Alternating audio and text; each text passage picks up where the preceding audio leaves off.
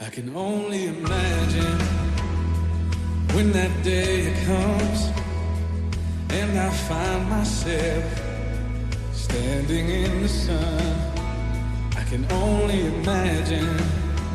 Misioneros de Ciencia y Fe con Marta Sanz. forever, forever worship you. I can only imagine, yeah.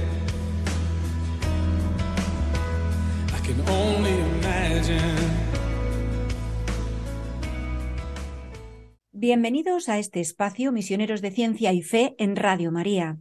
Hoy conoceremos la importancia de los sentidos, tanto físicos como espirituales. Y para hablar sobre este tema, lo vamos a hacer, como no, con mucho sentido. Nos va a acompañar en esta primera parte de los sentidos físicos el doctor Manuel Arias Gómez, profesor de neurología en la Universidad de Santiago de Compostela y jefe de neurología del Hospital también de Santiago de Compostela. En la recta final tendremos con nosotros a la madre María Sonia Muñoz Bermejo, superiora del Monasterio de la Purísima Concepción de las Franciscas Descalzas de Salamanca, para hablarnos sobre los sentidos espirituales.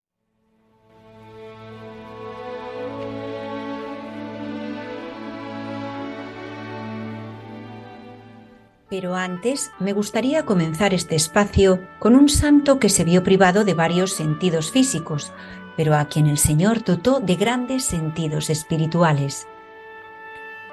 En el año 1653, en la ciudad de San Severino de la Marca de Ancona, nació del matrimonio formado por Antonio Divini y María Bruni un hijo al que bautizaron con el nombre de Carlos Antonio. Cuando éste tenía cinco años, su papá y su mamá murieron y quedó al cuidado de su tío, que era un hombre rudo y desagradable. En aquella casa, el niño era especialmente un criado al que no se le tenía ninguna consideración.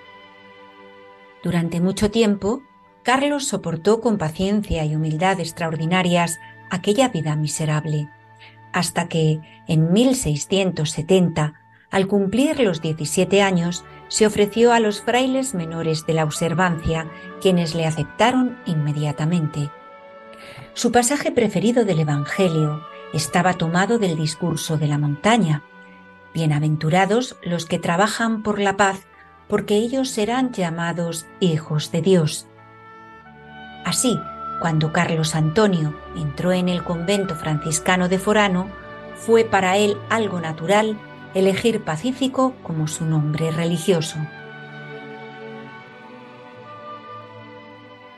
Tras el acostumbrado curso de estudios, fue ordenado sacerdote a la edad de 25 años. Se dedicó a enseñar filosofía a los frailes más jóvenes y al cabo de dos años convenció a sus superiores de que la predicación era una tarea más adecuada a sus condiciones. Fue enviado a las aldeas y caseríos de la comarca a predicar. Sus sermones tiernos y sencillos fueron bien recibidos en todas partes, y su don particular para leer en la conciencia de sus penitentes le dio una gran ascendencia entre las gentes. Se cuenta que a un tal Giacomo le recordó que había omitido la confesión de dos graves culpas de blasfemia, y otro penitente afirmó que el santo fraile trajo a su memoria varias ocasiones en que había sido rudo con su madre y otras en que había consentido los malos pensamientos.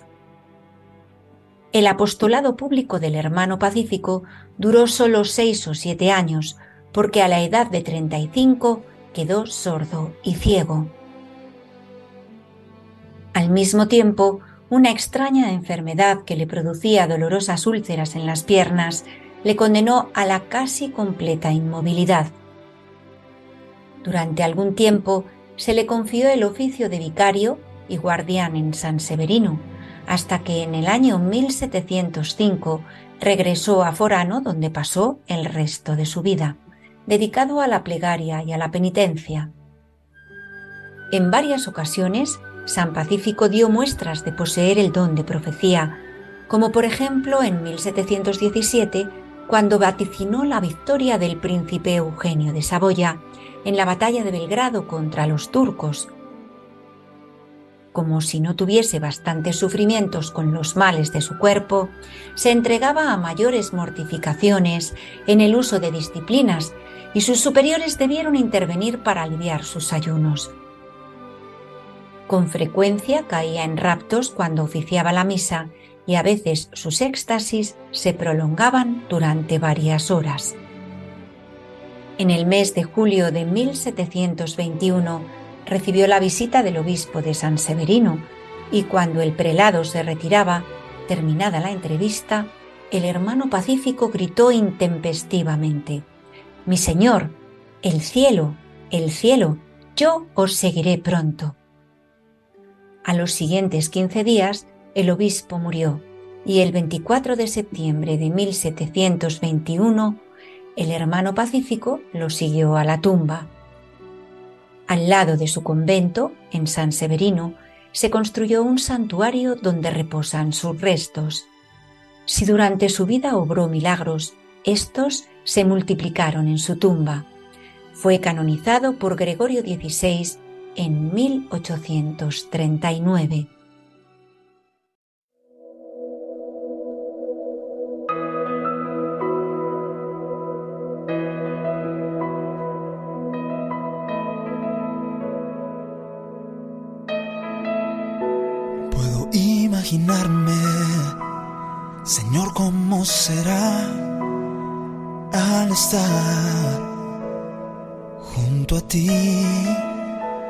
Puedo imaginarme. Tan pronto como nos despertamos por la mañana, los cinco sentidos entran en acción. La alarma del despertador, la luz del sol a través de la ventana, el olor del desayuno. Todos estos momentos son productos del entorno, de los órganos de los sentidos y del cerebro.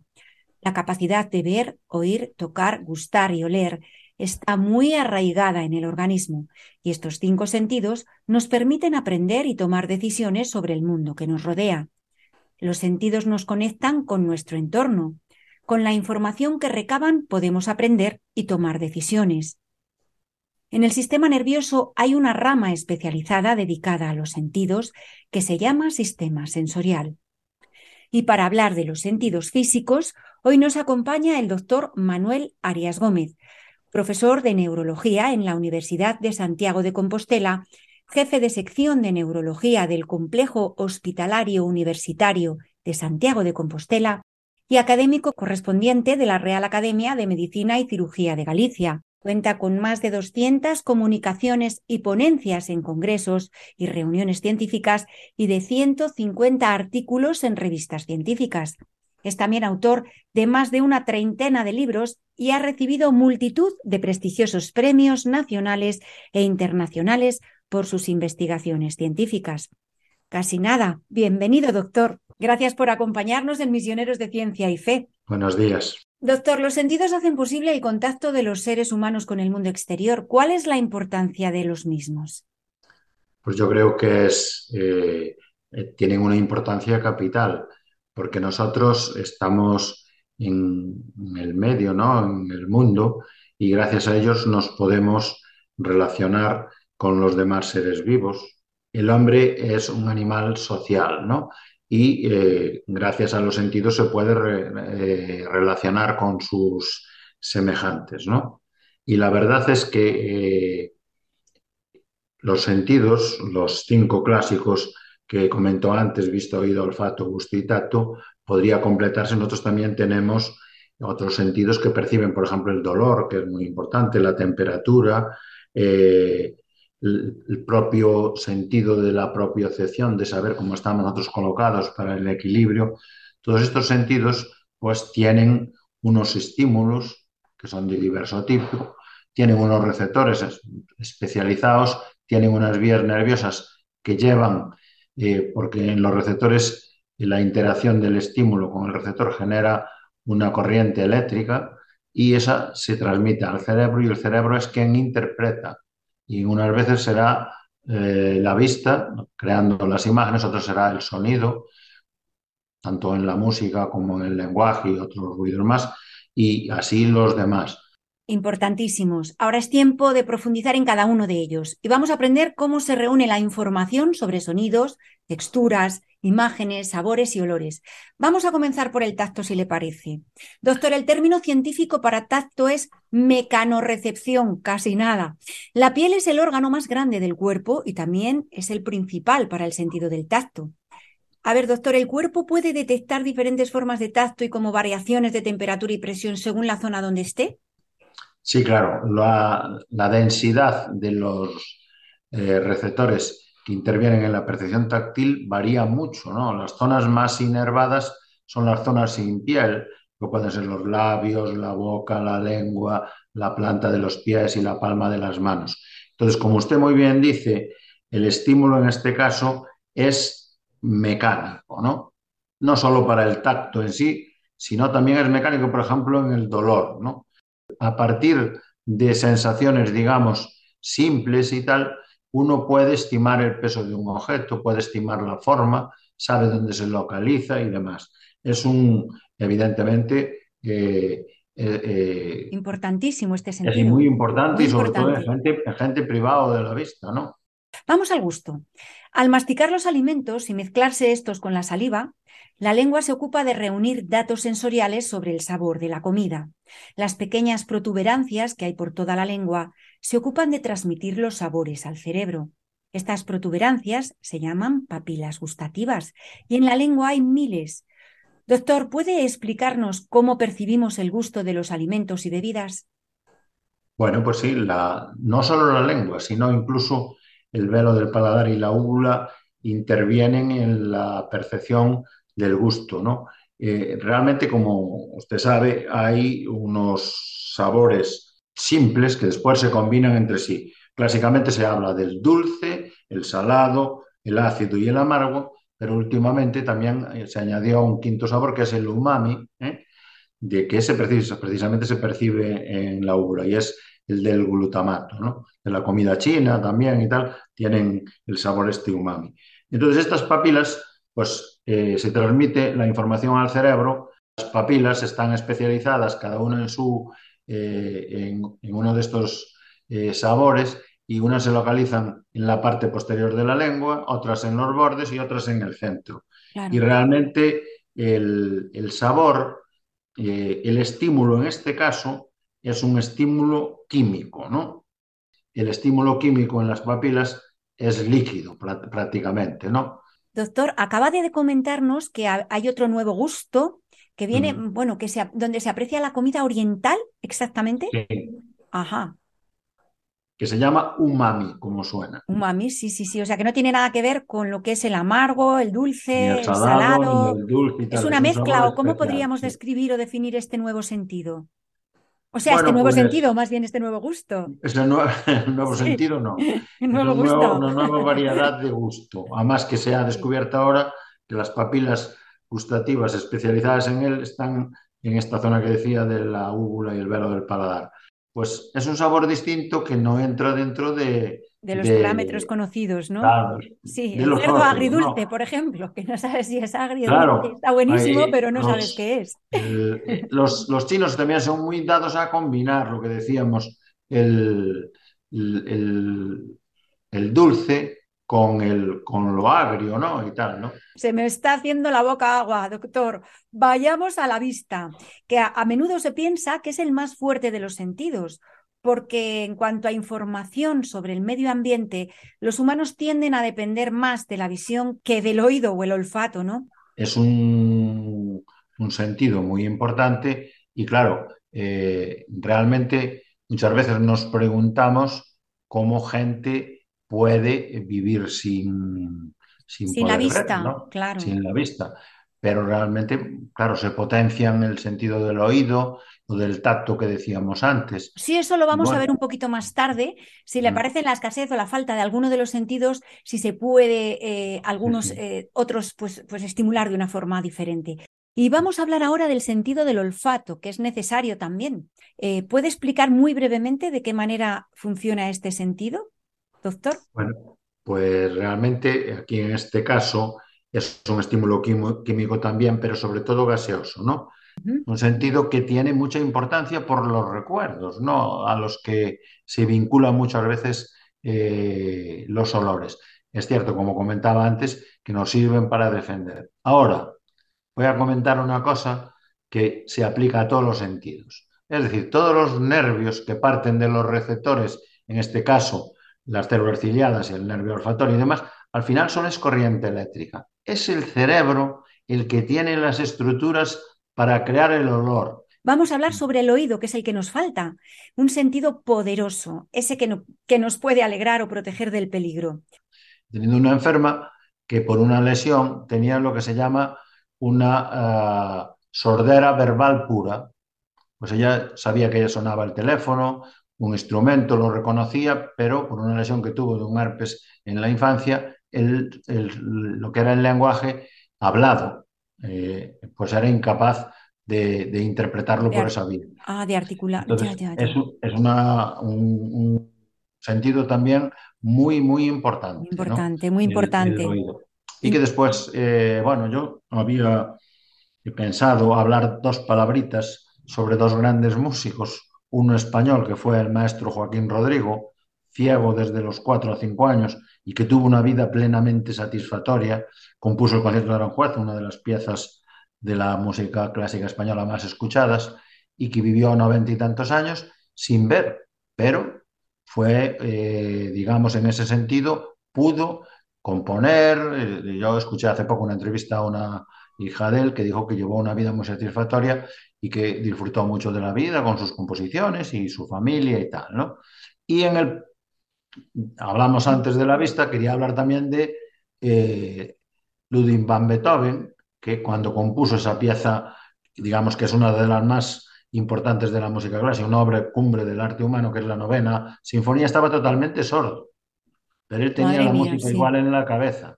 Dicen que dirigiendo la novena sinfonía, pues estaba el- el- la gente en Viena de pie aplaudiendo a rabiar y tuvieron que decir los músicos que se volviese y le giraron y cuando vio aquello, claro, supongo que le caerían las lágrimas.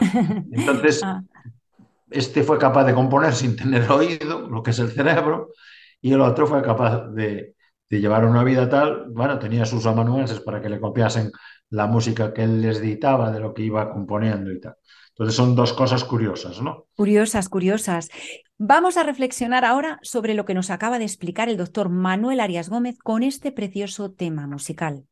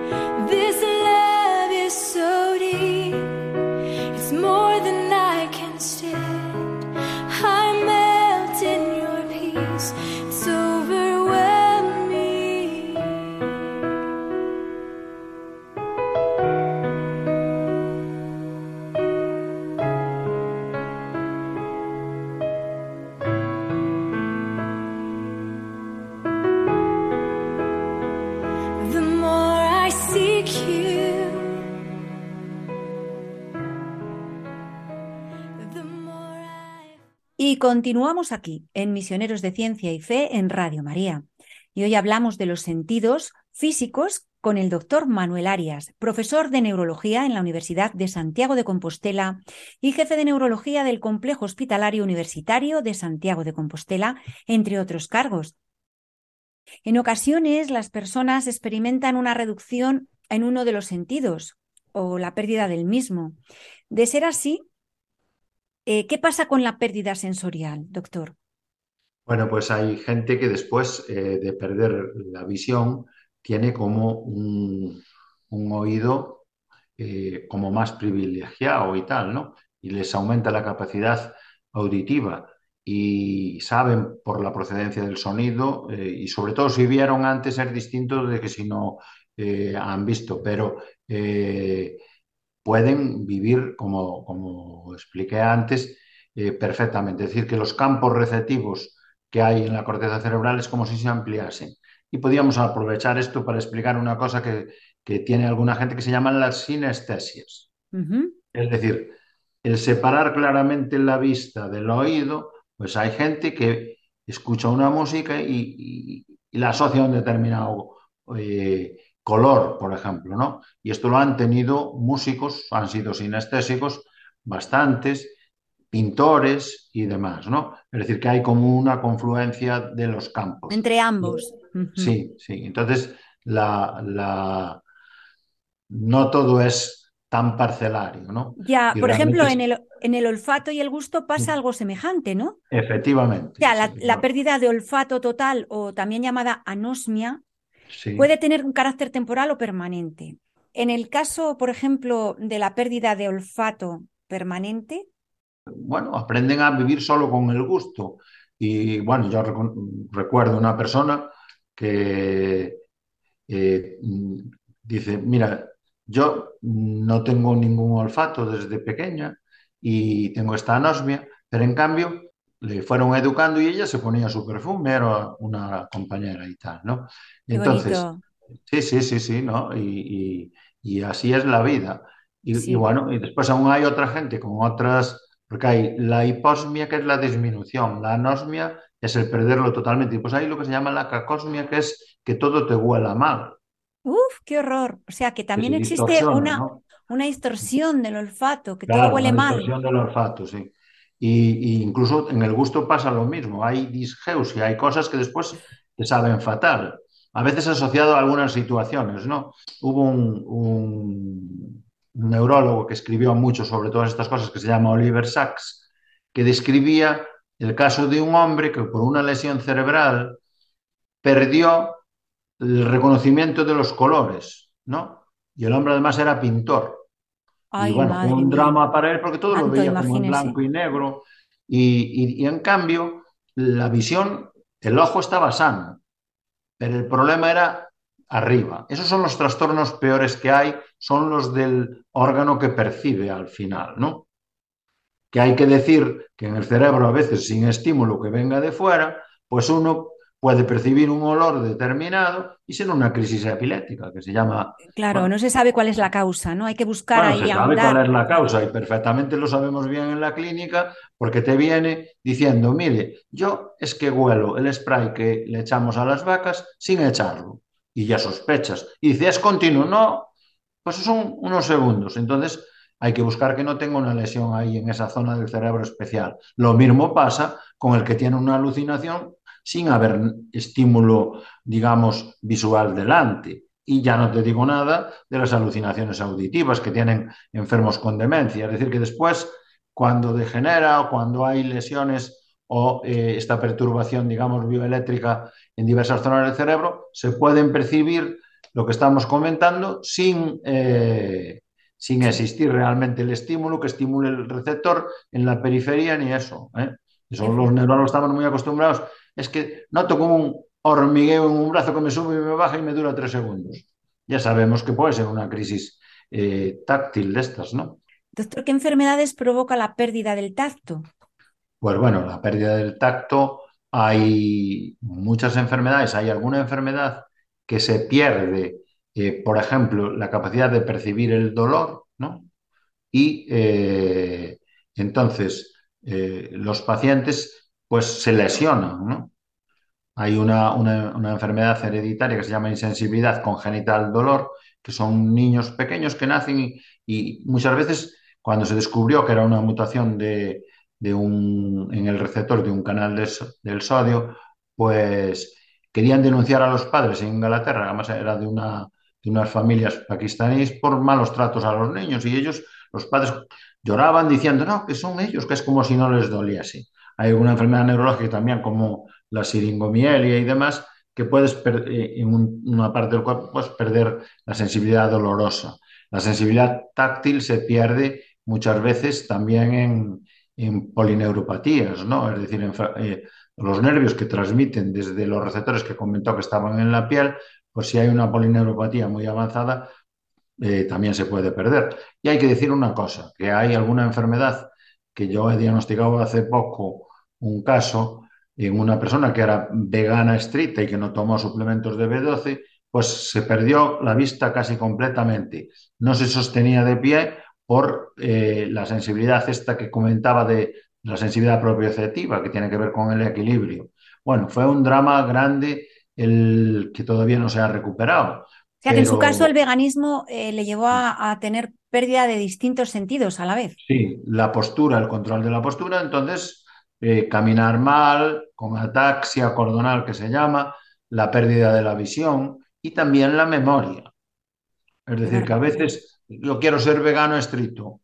Bueno, pues eso hay que, bajo supervisión médica, viendo que los niveles de B12, de fólico, de otras vitaminas, Pasa lo mismo los que hacen la cirugía esta de reducción gástrica bariátrica, que también hay que estar atentos a que eh, dar estos suplementos y eso, porque... Claro, con tratamiento claro, multidisciplinar para evitar que sí, haya problemas después eh, añadidos, ¿no? O secundarios. Evidentemente.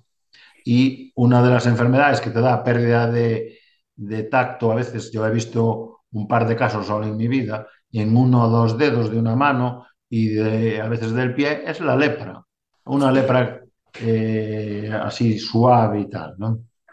Bueno, vamos a, al oído ahora. Según la Organización Mundial de la Salud, para el 2050 está previsto que haya casi 2.500 millones de personas con algún grado de pérdida de audición y que al menos 700 millones requieran rehabilitación. Cuando no se trata la pérdida de oído, afecta muchos aspectos de la vida de la persona. Doctor, ¿Puede describirnos los principales problemas de la pérdida de este sentido? Si pierdes el oído, pues claro, es cierto que está la escritura y demás, pero pierdes una herramienta de comunicación muy importante. Y la verdad es que hoy en día, eh, pues todo el tema de que ves por la calle la gente con los auriculares, las discotecas con muy alto volumen, está produciendo bastante trauma acústico y es un problema el que tenemos que si se sobreañade al envejecimiento y también algunos medicamentos que son autotóxicos y demás, lo de los 2.500 millones y somos 8.000 eh, me parece casi demasiado, porque un 30% de sordos así en el mundo, pero bueno, Siempre bueno, claro, ya que... supongo que estos datos están debidos también a la edad, ¿no? Porque claro, hay un claro. porcentaje elevadísimo de, de personas sí, sí, mayores sí, que tienen problemas de pérdida de audición. Yo creo que ahí bueno, se ha hecho un poco global.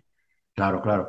Ahora eh, los audífonos están perfeccionando mucho y en casos de eh, hipoacusias y sorderas infantiles y demás, y en otras situaciones incluso, disponemos de los implantes que sustituyen a los receptores y ya han solucionado algunos casos de, de, hipoacusia, ¿no? Lo pueden solucionar, aunque requiere después un aprendizaje que el enfermo aprenda a, a, a saber, a relacionar las palabras con el, los pitiditos esos que llegan a su cerebro a través de los implantes cocleares. También se está intentando con la visión en enfermedades del ojo el hacer implantes sobre el nervio óptico, ¿no? Y, y, bueno, y en el futuro yo creo que incluso se podrá ir un poquito más arriba, cerca de donde están las áreas corticales receptivas. Este es un, un tema uh -huh. muy importante, pero yo creo que, como usted muy bien dijo, lo fundamentalmente también es prevenir, ¿no?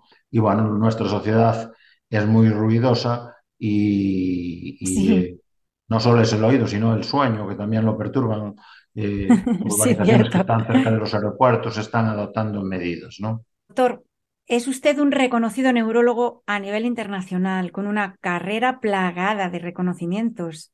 Lo sé bien. ¿Tiene usted fe, doctor?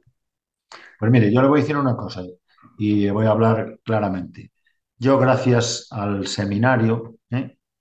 estoy hoy aquí, tengo una hija neuróloga, una sobrina también que es neuróloga, mi hermana y tal, éramos buenos estudiantes de pequeñitos allí en la aldea y yo con una beca fui para el seminario y estudié para cura.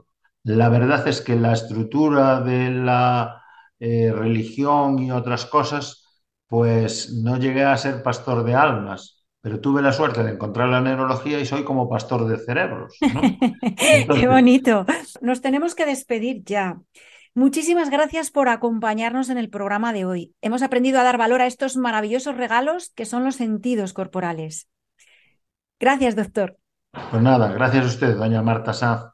Pero no se vayan, porque ahora hablaremos sobre los sentidos espirituales y lo haremos con la madre María Sonia Muñoz Bermejo, superiora del Monasterio de la Purísima Concepción de las Franciscas Descalzas de Salamanca, tras escuchar este bello tema musical.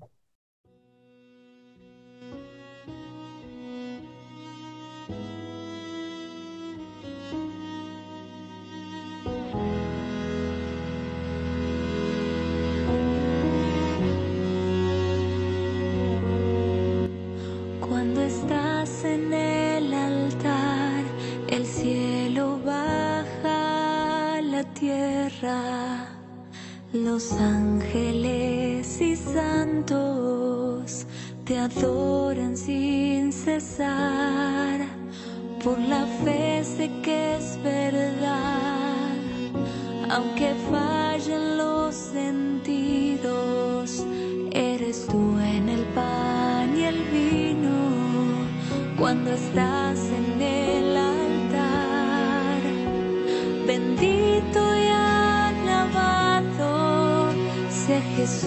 Jesús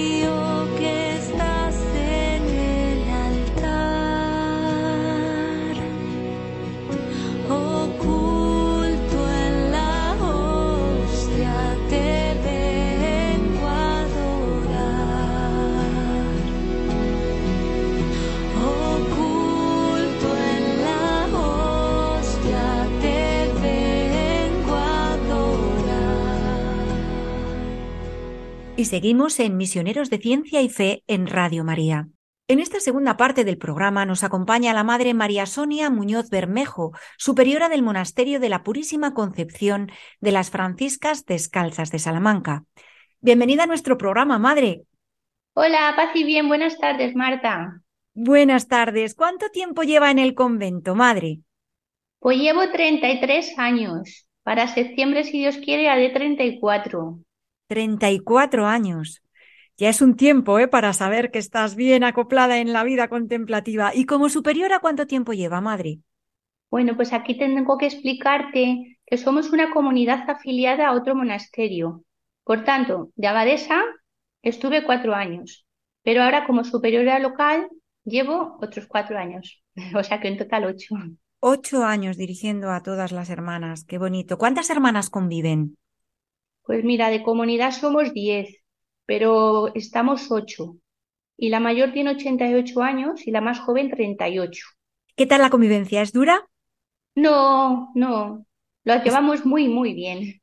Muy bien. y Las hermanas mayores en- entienden a las jóvenes y las jóvenes a las mayores. La verdad es que tenemos bastante vida fraternal, cuidándonos unas a otras y muy bien, la verdad, ¿no? Muy bien. Cuánto me alegro. ¿Puede contarnos un poquito cuál es el carisma de las franciscas descalzas?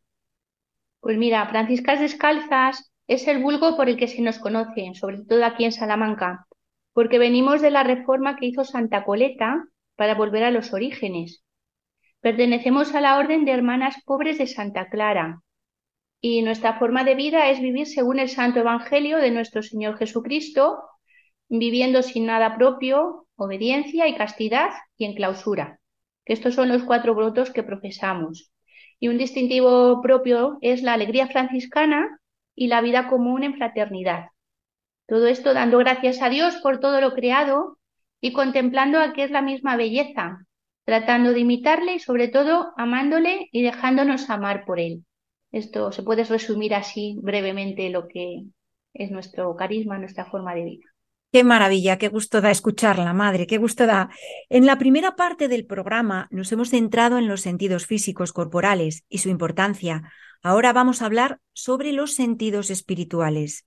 En Proverbios 2.5 la escritura dice, hallarás un sentido divino. Y de este sentido existen varias especies.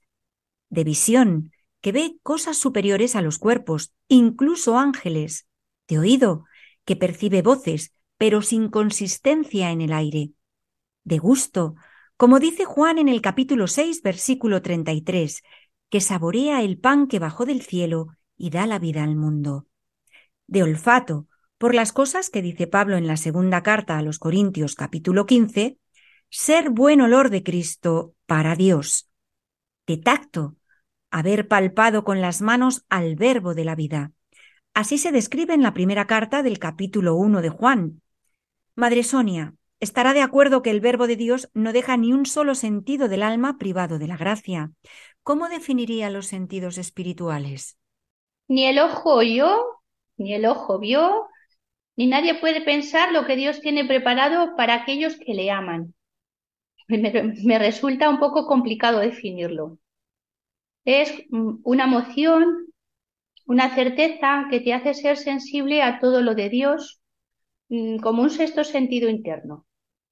Tal vez como un solo sentido, que es el del Espíritu Santo. Es Él, el Espíritu Santo, el que abre el oído para escuchar la palabra de Dios. Efetá, ábrete.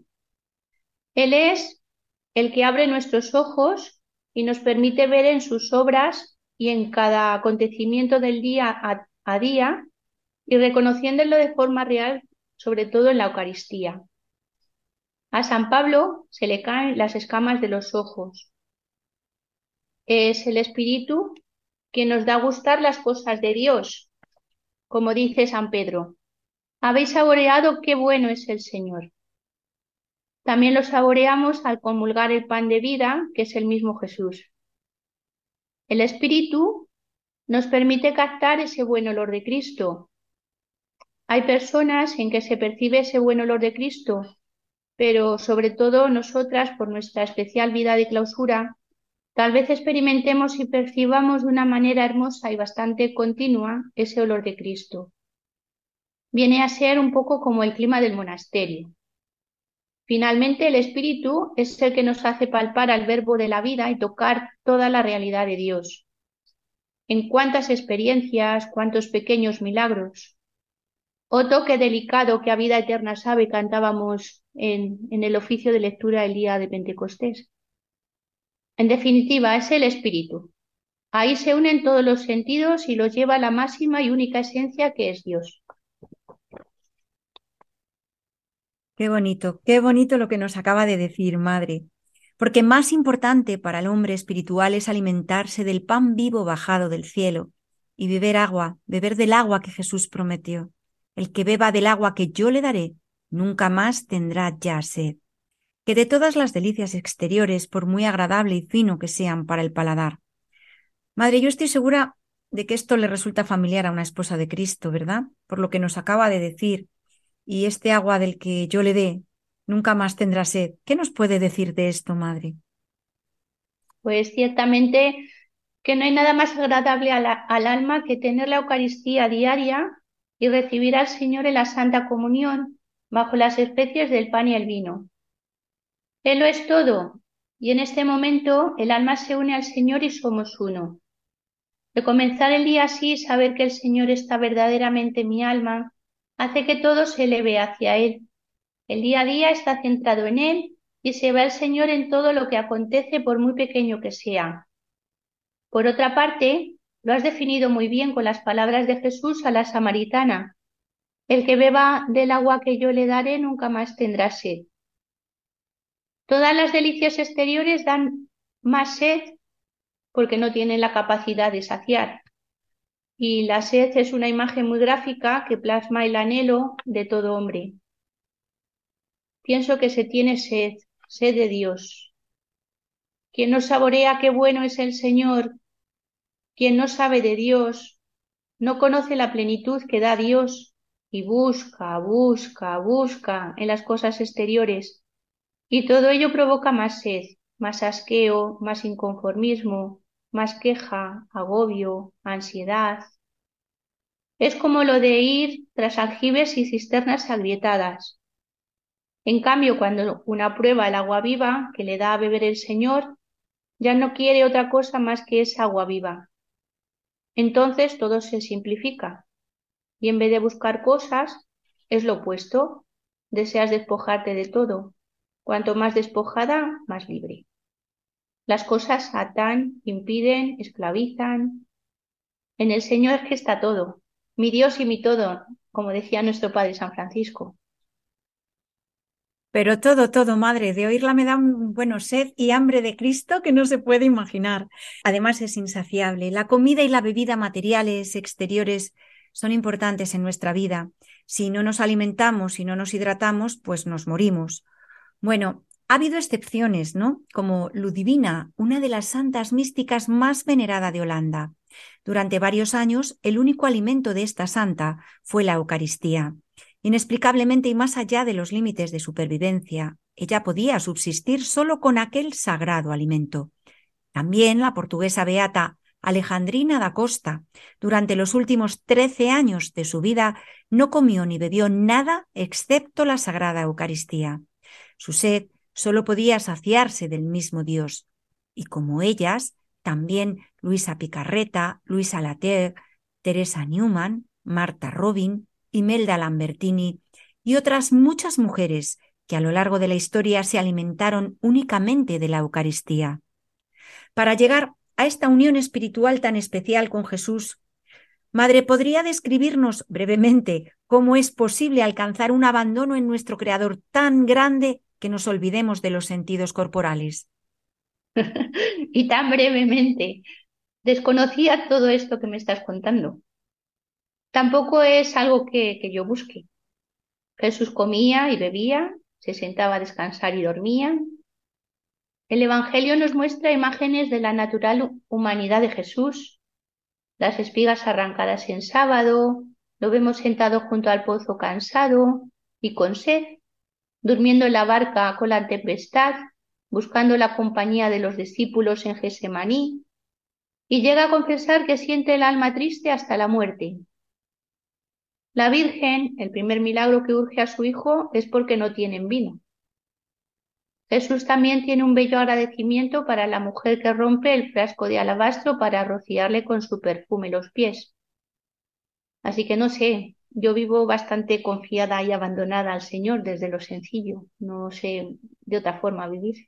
Es lo más importante, en la sencillez es donde se le encuentra, ¿verdad? Son casos completamente exclusivos que, que, bueno, que a lo mejor, como dice usted, no es necesario nada de todo esto que les pasa a estas santas, ¿no?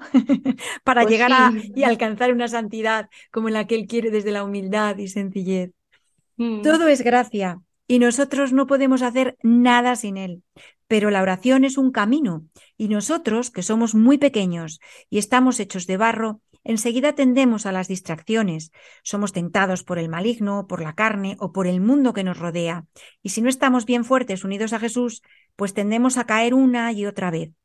Por eso, cuantas menos ocasiones, mejor, ¿no cree? ¿Hasta Sí, qué punto es necesario, madre, abstenerse de los placeres exteriores que puedan ofrecernos, pues cualquiera de los sentidos? Bien un suculento plato, un perfume, una seda, o una preciosa canción, o incluso ver una piedra preciosa, para centrarse en el mismo Jesús, que es quien puede dar la gracia de desarrollar más los sentidos espirituales. Pues mira, creo que más que abstenerse de placeres, se trata de cuidar esa relación con Dios. Centrarse en el mismo Jesús no es un esfuerzo, sino una gracia. A medida que una trata con Jesús, se intima con Él. Él mismo, por su espíritu, te hace ver lo que te descentra, te distrae, te aparta, lo que te quita a Jesús. Ahí descubres cuál es el punto necesario de esa abstención. Él mismo te indica. Toda nuestra vida es Dios, desde Dios, en Dios y para Dios.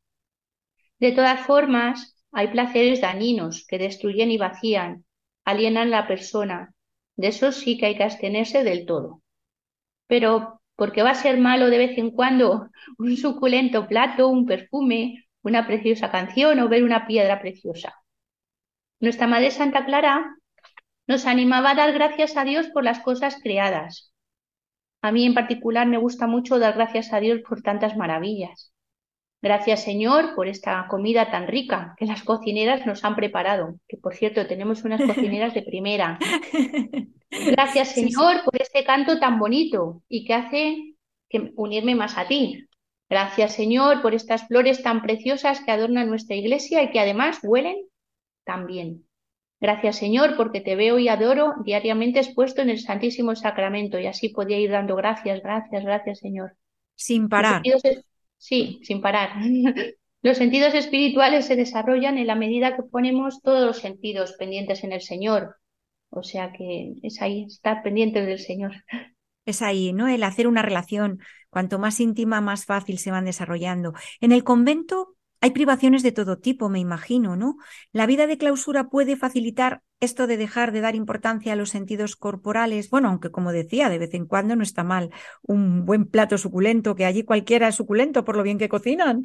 Y Sí. es verdad, y la vida de clausura puede, puede ayudar, yo me refiero a dejar de lado un poco, ¿no? La atención que prestamos todo el tiempo en lo exterior. ¿Y de qué manera, madre? Bueno, pues yo creo que la vida de clausura, pues sí que nos preserva los sentidos. No vives esclavizada de imágenes y tendencias. Antiguamente se hacía mucho hincapié en la guarda de los sentidos y es una expresión muy hermosa la de la guarda de los sentidos, pienso yo. Pero ese guardar los sentidos es para el Señor, para estar más con el Señor, más pendiente del Señor. Poner Somos atención. totalmente consagradas a Él y entonces es una ofrenda de toda nuestra persona.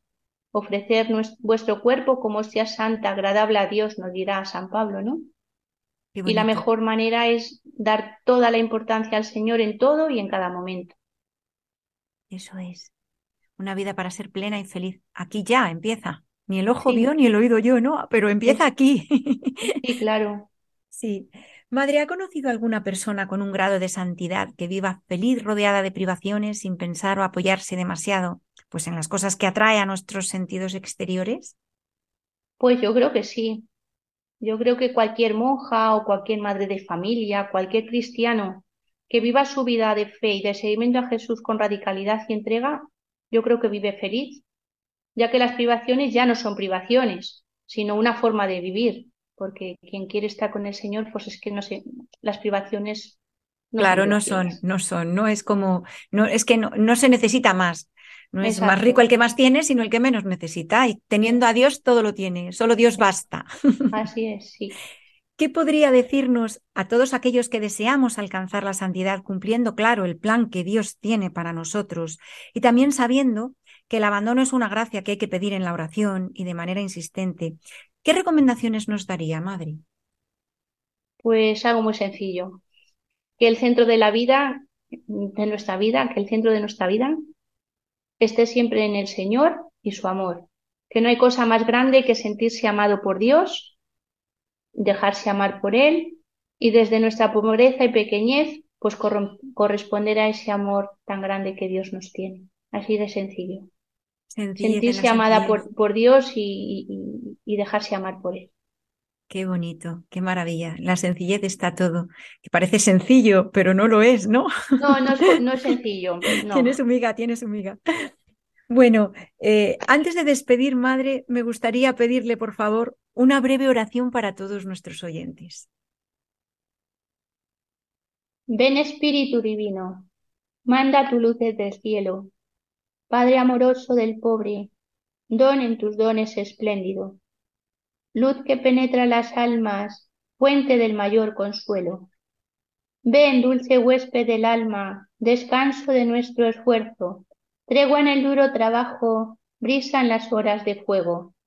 Gozo que enjuga las lágrimas y reconforta en los duelos. Entra hasta el fondo del alma, divina luz, y enriquecenos. Mira el vacío del hombre si tú le faltas por dentro. Mira el poder del pecado cuando no envías tu aliento. Riega la tierra en sequía, sana el corazón enfermo. Lava las manchas, infunde calor de vida en el hielo.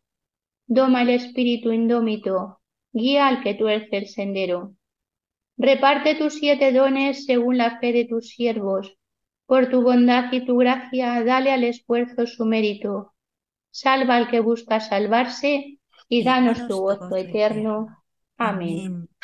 Qué bonita, Madre. Muchísimas gracias por, por, por esto, por, pues, por su rato, por su tiempo, por toda su dedicación, por todo lo que hacen. Gracias a todas por orar por nosotros y que sigan en ese jardín maravilloso. Son las flores favoritas del Señor. Gracias por haber estado hoy, de verdad, con todo el corazón. Gracias a ti, Marta, por, por invitarnos a, a este, a este encuentro. Y también me despido de todos ustedes hasta el próximo programa de Misioneros de Ciencia y Fe. Si tienen comentarios, sugerencias o peticiones, pueden escribirnos al correo electrónico del programa misionerosdeciencia@radiomaria.es. Si desean volver a escuchar el programa, pueden hacerlo en el podcast que se encuentra en nuestra web radiomaria.es o si prefieren recibirlo en casa, pueden solicitar el CD llamando al teléfono 91 822 8010. Muchas gracias por acompañarnos. Volveremos a estar con todos ustedes dentro de dos sábados a las 3 de la tarde, las dos en las Islas Canarias. I can only imagine when that day comes and I find myself standing in the sun. I can only imagine. Misioneros de Ciencia y Fe, un programa dirigido por Marta Sanz.